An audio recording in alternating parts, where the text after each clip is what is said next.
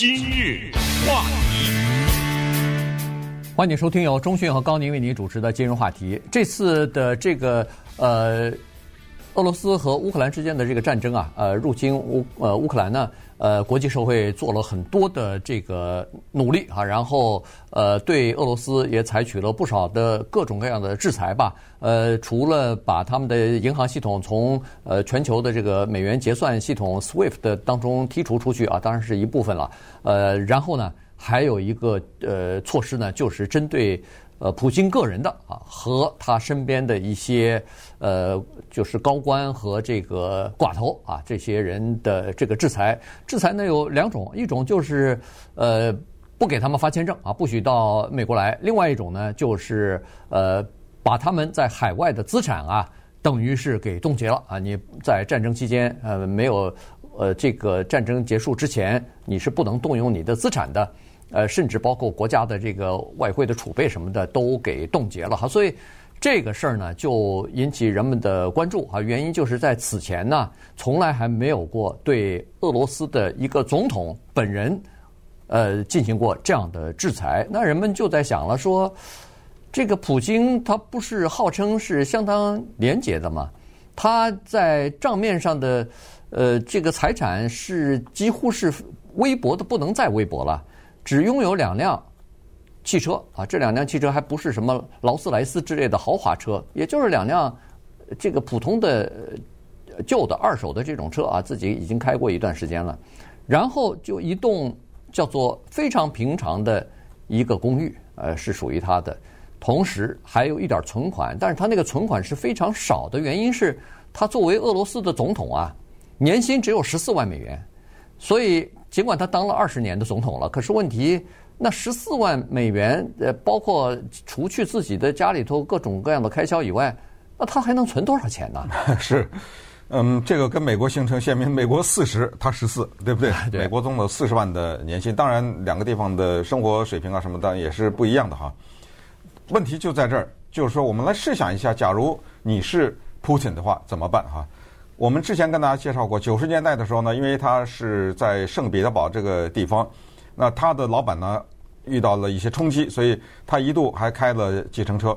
他那个开计程车不是开那种所谓计程车公司的计程车，那个时候因为九十年代俄罗斯的计程车事业呢不是很发达，所以很多人就像 Uber 似的，是用自己的车载客，哎，收点钱。他做过这个。我在想，当年谁坐过他开的车的那个人？我觉得真的可以有故事可以讲了哈。他确实是一度潦倒。我们怎么知道的？普京曾经拿自己的车作为所谓的代驾呢，或者是作为一个代客的这个车呢？他自己说的。哎，他在很多的场合之下，他自己告诉人家说，九十年代他开过这种车。那么我们就试想一下，假如我们是他的话，因为他是一个拿薪水的人，后来他就一直在。政府部门工作，对不对？不同的职务，最后当然做到情报部门的很大的一个，就是第一号的人物。但是你也是拿薪水的呀。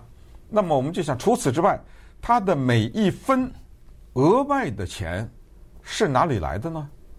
对吧？对，你不是一百万、一千万，就是一分钱，哪来的呢？我你我们再想想，他必定得有个渠道啊。所以刚才你说的这个是很合理的。如果是真是这样的话。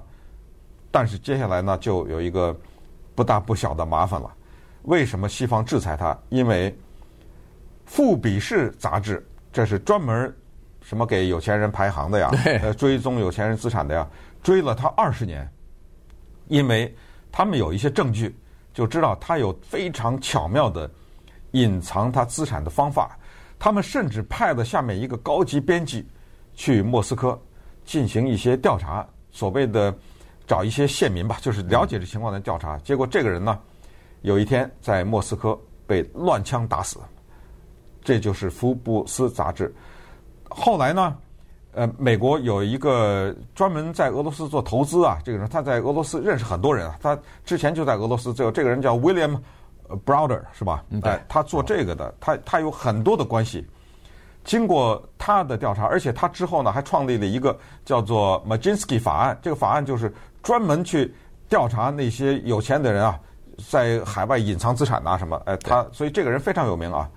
按照他的调查，他说，普京这个人他的资产的价值是两千亿美元。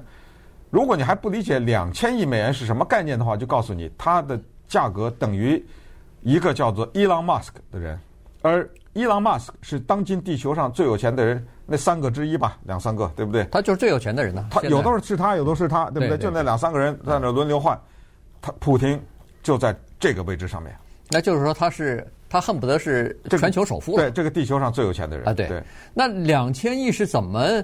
估算出来的呢是这样子，这个呃，Brother 啊，他是说在二零零三年，好像还是零四年的时候，呃，一直有一个谣传，说是当时呃，普京把那个俄罗斯的一些寡头叫到自己的办公室里边，呃，像是开那个黑手党堂会一样啊，就告诉大家说，你们都是在我的管辖之下。呃，所以呢，这样子要受到我的保护的话，请把你的利润的一半交出来。也就是说，你给我一半，进贡我一半，那么你那一半也可以平安的获得。否则的话，就不说了啊。那咱们看那沙乌地阿拉伯不也是吗？把把自己家的这兄弟什么的全给抓起来了。对，呃，把那个钱就活活生生的给你上缴了，对不对？所以呢。这种情况当然是真是假，没人知道了啊。这个是就，但是一直外头有这样的一个传闻，所以这个呃刚才说的是 William 啊 Brother 呢，他就是根据这个算出来大概差不多两千亿，但是也有人算是几百亿啊，是什么？反正是要比他的那个薪资的要多得多得多啊。所以呢，这个才是一个问题。但是你尽管知道。没有人相信那个账面上他就这么点钱，没人相信这个。但是你要是想找出来他这钱放到哪儿了，他这钱总得有个地方放吧？这么多钱你不能塞到自己的那个公寓的床 床垫子下面嘛？这么多钱，对不对？他要么就是海外有账户，有这个公司有个空壳的公司把他钱放进去，要么就是在海海外置买这个高级的什么地产啊、私人飞机啊、游艇啊这些东西你。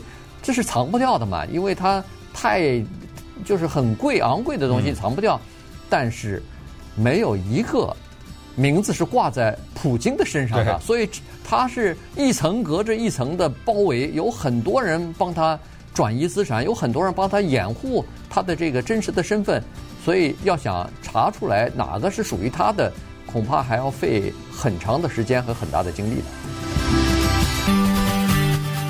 今日。话题，欢迎继续收听由中讯和高宁为您主持的《今日话题》。这段时间跟大家讲的呢是美国对俄罗斯的制裁，其中一个呢就是没收，呃，或者说是冻结啊，应该说呃，准确的说是冻结这个呃，俄国总统普京和他身边的一些呃什么高级的官僚和呃大亨啊，就是这个呃。就是亿万富翁这些人的资产啊，在海外的资产，那这里头就包括你在海外的各种各样的投资啊、债券呐、存款呐，还有什么豪华的公寓啊、宫殿呐、呃游艇啊、私人飞机都不能用了，呃，全部等于是给你先冻结起来哈。呃，人们就发现有一个非常有意思的事情哈，在今年差不多一月份的时候吧。一个非常豪华的游艇啊，私人的游艇是停长期停在德国的，叫 Graceful，呃，这个叫优雅号，嗯，呃，突然悄悄的离开了这个德国，开往俄罗斯，然后没过两三个星期，战争就爆发了，所以人们。不免的就会联想起来，说这个游艇是属于普京的，只有他才知道这个准确的信息。没错，然后知道，呃，战争爆发以后，很可能会面对欧盟和美国的制裁，所以先把游艇开走。至少开到一个安全的地方去嘛。这可不是我们平时去什么海滩旁看到旁边有个桅杆呐，那有有条什么游艇啊什么的，可不是这概念呐。嗯，两百六十五尺呀，对，很大。两百六十五尺，我都不知道上面能坐个都几百人还是多少人。因为美国的 football 就是橄榄球的球场才三百六啊。嗯。那可是那个三百六多大呀？对不对？他那两百六十五啊，他敢弄打造这么大的游艇，这绝对是以亿起价的，这造出这么一个游艇来。因为我们也知道呢，俄罗斯和中国一样啊，为什么中国有很多的贪官污吏，尤其是早先的时候，就是啊，它经过一个特别独特的历史的转变，叫做从社会主义向资本主义转变，或者说从公有制到私有制的转变。那么这个时候呢，就是过去是公家的资产，在一系列的转手的过程当中变成了私人财产。也就是你记得当时 Boris Yeltsin，这是俄罗斯前总统，他离职的时候，他当要交接政权的时候，他提出来条件就是让我交权可以，一个条件不要调查我。他藏了多少啊？他得，对，他得贪了多少，他才能说出这个话来？但是考虑到能够拿到整个国家的权利，放他一马，他一个个人，他就算贪个几亿也就算了，等于我们也没看到最后他受审判呐什么之类的。对，你想想，像 Putin 这样的人，他只要说一句话，他甚至我觉得很多的时候他一句话都不用说，他身边的人一个眼神、一个暗示都明白了。我就问你一句话，你钱哪来的？对，就完了。我知道你是石油，什么房地产，什么大亨，我知道你几十亿哪来的？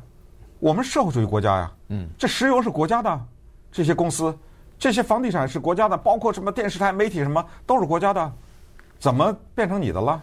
对，是是，你是通过什么呀？你心里想想，你自己想去吧。反正是国家，对不对？每一个人都是经不起调查的。啊，而且我今天可以给你，我明天就可以收回来。收回来，对。而且不是收回来啊。我把你给枪毙了都有可能，对对不对？或者坐牢，让你坐牢去，把你让你把这个牢底坐穿了。我告诉你，你看着办吧，没错。